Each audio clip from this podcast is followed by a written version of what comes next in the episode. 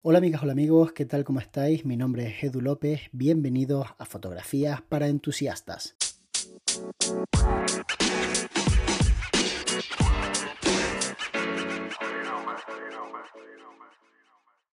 No sé si recordáis que hace tiempo en un podcast hablé de cómo las tiendas físicas estaban muriendo a raíz de que, bueno, pues han dejado de vender para simplemente dedicarse a despachar.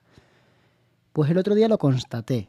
El otro día estaba en una tienda y la persona que, la lleva me dijo literalmente que su trabajo ahora consistía en encontrar esos productos que podían tener un poquitito de hype en internet y despacharlos.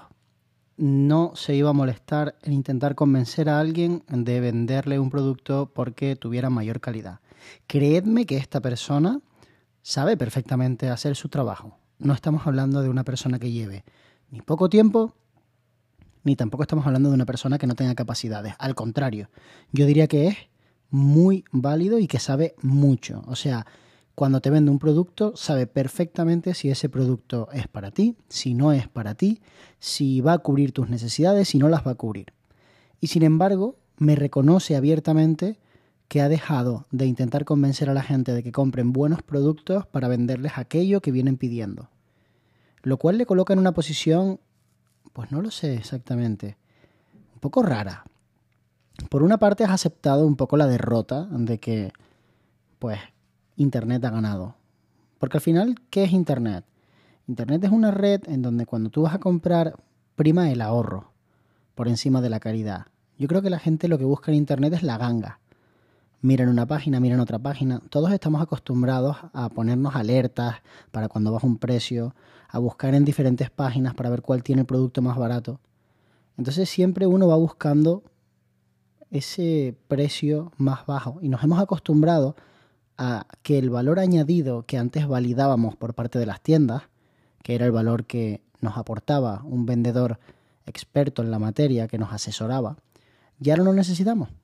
Ahora lo hemos delegado a otra figura, al youtuber, al instagramer, a mi amigo el fotógrafo que me asesora, mientras que la persona que está en la tienda lo único que tiene que hacer es despacharme. Y obviamente esto nos va a llevar a un escenario en donde las tiendas estarán regentadas por personas que tienen capacidad para comprar stock. Simplemente la única premisa para tener una tienda es tener capacidad económica y financiera para tener buen stock para poder competir en el aquí y ahora. Tengo el producto que quieres. Ya no importará si tienes conocimiento sobre el producto, si después de comprarlo me puedes echar una mano para aprender a utilizarlo, para configurarlo. Ahora ese no es mi trabajo. Mi trabajo es darte lo que me pidas y que lo tengas ya, aquí y ahora, que no lo tengas que pedir a Amazon. Esa es la diferencia con Amazon. En el momento en el que Amazon aquí en Canarias, donde vivimos nosotros, tenga un almacén y sean capaces de servirte el mismo día, esas tiendas desaparecen. Porque lo único que las diferencia actualmente de Amazon, aparte del precio, que en las tiendas es más alto que en Amazon en la mayoría de las veces, es la inmediatez de la compra. En el momento en el que no exista esa diferencia, en el momento en el que yo, por ejemplo, esté en el estudio así por la mañana y diga, ay, hoy debería grabar para YouTube un capítulo de mm, lo que sea. Me hace falta un micro, porque quiero un micro de cañón de Sennheiser. Voy a Amazon, le voy a comprar y le digo, mándamelo hoy. En el momento en el que yo pueda hacer eso y a las 3 de la tarde tenga a la persona tocándome la puerta del estudio, ¿por qué iba a ir a una tienda? ¿Por qué me iba yo a desplazar a una tienda si la tienda no me aporta ningún valor? Al contrario, es incómodo, es una molestia para mí. Tengo que dejar de trabajar tengo que ir allí a la tienda, seguramente haya gente. Esa gente está delante de mí, tengo que hacer cola, esperar a que el vendedor termine, hablar con una persona que, bueno, no siempre es agradable. Hay veces que no te apetece hablar con otra persona, sobre todo, no sé, si no te aporta nada. Es como una interacción que me ahorro. Y directamente cojo y, oye, dame esto y tal, que me lo llevo. Y esa persona te lo da, te cobra, engorroso, todo muy engorroso. Sin embargo, Amazon, llego, clic, pum, pam, ya lo tengo. Puedo tardar literalmente 30 segundos en hacer una compra. Si tengo el link ya preparado y tengo incluso la tarjeta ya dentro del sistema y todo esto, comprar ahora, pum, pam, ya, lo compré, me llega. Entonces, yo me pregunto, ¿cómo hacemos para que las tiendas sobrevivan? Porque obviamente esto de vamos a apoyar al comercio local, todas las campañas que se hacen de conciencia, sirven un ratito, no sirven para siempre. Porque obviamente todos tenemos esa conciencia, pero cuando el precio, cuando lo que me ofrece la tienda no supera a lo que me da una plataforma como Amazon, pues claro, obviamente no, por mucho que me intentes convencer, pues el argumento no es suficiente como para que yo siga comprando en comercio local. Y la cosa es que esta persona que tiene esta tienda tiene buenos productos. Quiero decir, se molesta en buscar en Internet. Siendo una persona de cierta edad, maneja. O sea, no quiero que ninguno piense que estoy hablando del típico que se durmió en los laureles y que de repente ya pues se hizo mayor y se quedó obsoleto. Ni de broma. Controla mucho. Muchos de los productos que yo he sacado en YouTube y que son medio raros, él los tiene. Y sin embargo, ha perdido la batalla en el sentido de que se ha rendido.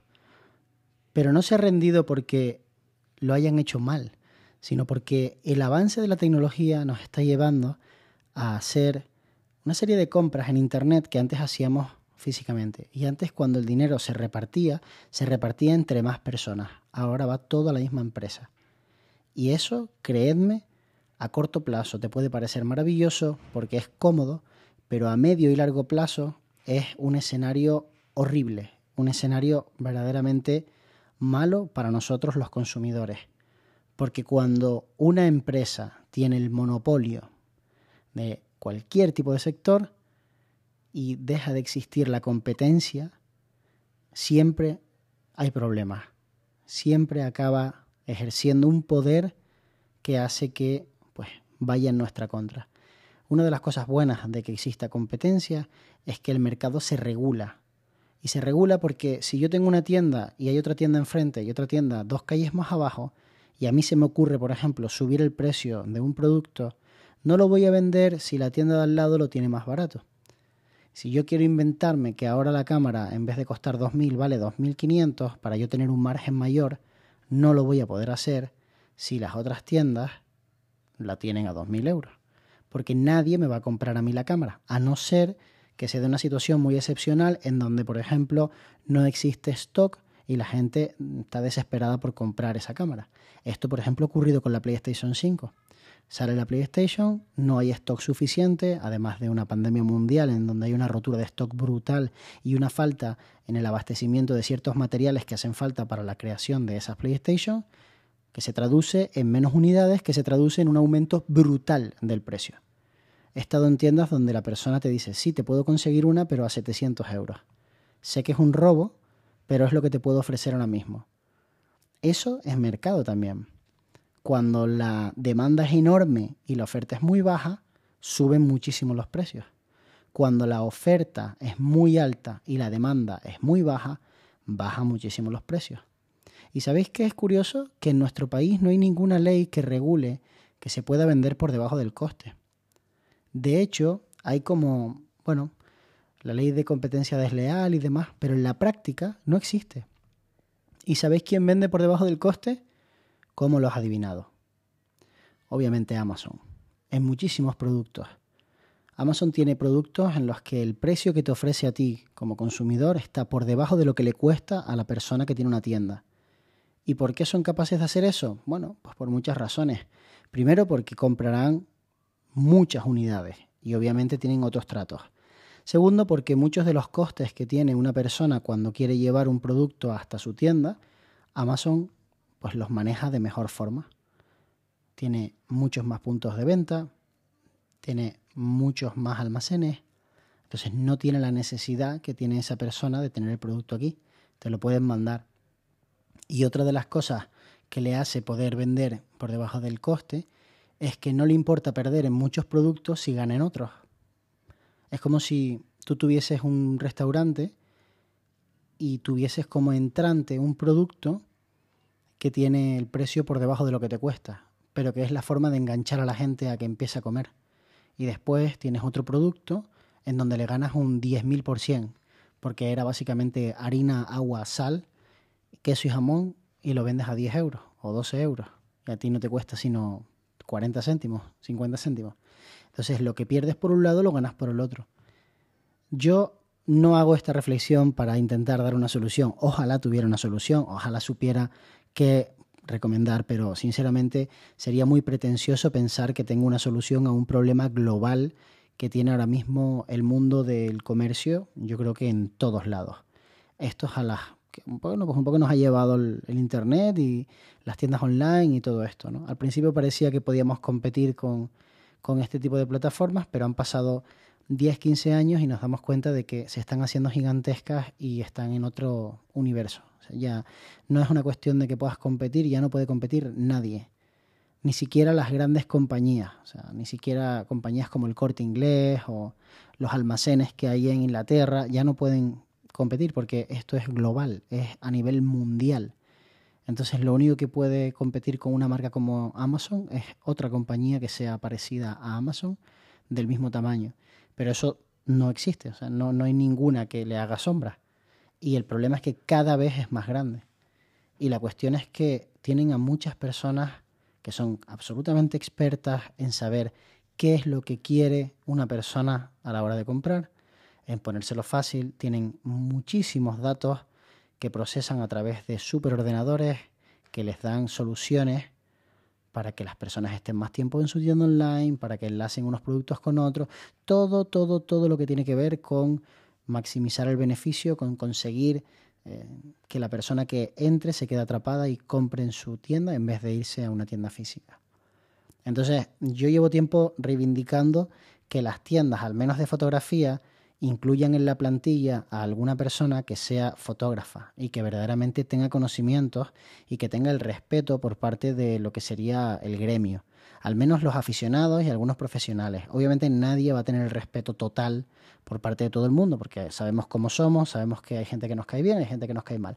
Pero yo creo que es importante que exista una persona que represente una figura de un igual, que esa persona de repente tú te vayas a comprar una cámara y hable contigo y tenga una conversación de 15 a 20 minutos hablándote de esa cámara, que esté muy puesto, que la haya tocado, que sepa cómo funciona, que controle los menús. Algo que haga que tú digas, yo voy a comprar en esta tienda porque creo que aquí es donde verdaderamente me ayudan. Que si de repente dices, oye, ¿qué tarjeta me hace falta? Que no te digan esta, porque sí, sino que te expliquen los diferentes tipos de tarjetas, para qué está hecha cada uno, y que traten de asesorarte con muchos conocimientos, porque eso es lo único que yo veo que a día de hoy puede diferenciarte de lo que es Amazon. El tener el conocimiento, el valor añadido que está validado por el comprador, porque obviamente a todos nos gusta llegar a un lugar y que nos expliquen las cosas muy bien. Y os voy a poner un ejemplo. Yo compro todo lo que tiene que ver con sonido en varias tiendas. Son tres tiendas de la isla de Tenerife en donde yo vivo. En una de las tiendas la persona a la que menos voy, la persona tiene idea, pero no tanta. O sea, sabe los productos que existen, está puesto al día, si le comentas de un producto nuevo, lo conoce, pero hasta ahí. Entonces, bueno, te lo puede buscar, te hace un poco el trabajo de campo, habla con los proveedores, etc. En otra de las tiendas, que surte a muchas tiendas, o sea, una tienda, digamos ya, que también hace de mayorista, la persona sabe un huevo sabe bastante. O sea, hablas con él y te dice, mira, este micrófono es de esta forma, este altavoz es de esta otra, y sabe, y lo notas, o sea, te gusta hablar con esa persona, con lo cual me siento cómodo. Voy allí, me siento cómodo, hablo con él y demás. Pero en la tercera de las tiendas, el tipo es un puto friki. Es la persona más friki que conozco del mundo del sonido. Es un puretita que lleva un millón de años y que dudo que alguien sepa más que ese tío. De verdad, es una puta enciclopedia. ¿Dónde creéis que compro? Pues obviamente compro en el tío que es la Wikipedia hecha persona, porque cada duda que tengo me la sabe resolver. Porque cuando le hablo de un producto, no solo sabe qué producto es, sino que sabe todo de ese producto. Porque me explica cosas que yo, que no tengo mucha idea de sonido, pues aprendo, escucho, entiendo y además cambia el lenguaje en función de la persona con la que habla, porque está claro que a mí me habla como si fuera mongolo que en gran parte lo soy en ese sentido. Y me gusta mucho cómo me adapta el lenguaje para que yo entienda en qué se basa. Esa fue exactamente la razón por la que compré la interfaz que tengo. Fue la razón por la que entendí la importancia de tener esa interfaz que precisamente es la que estoy utilizando ahora mismo para grabar este audio. Entonces, me parece que es importante que tratemos de conseguir que las tiendas tengan algo que las diferencie de la compra en Internet, porque si no, está claro cómo va a acabar todo esto y la verdad es que no va a acabar muy bien. Espero que te haya gustado este podcast. Nos vemos muy pronto. De hecho, nos vemos mañana.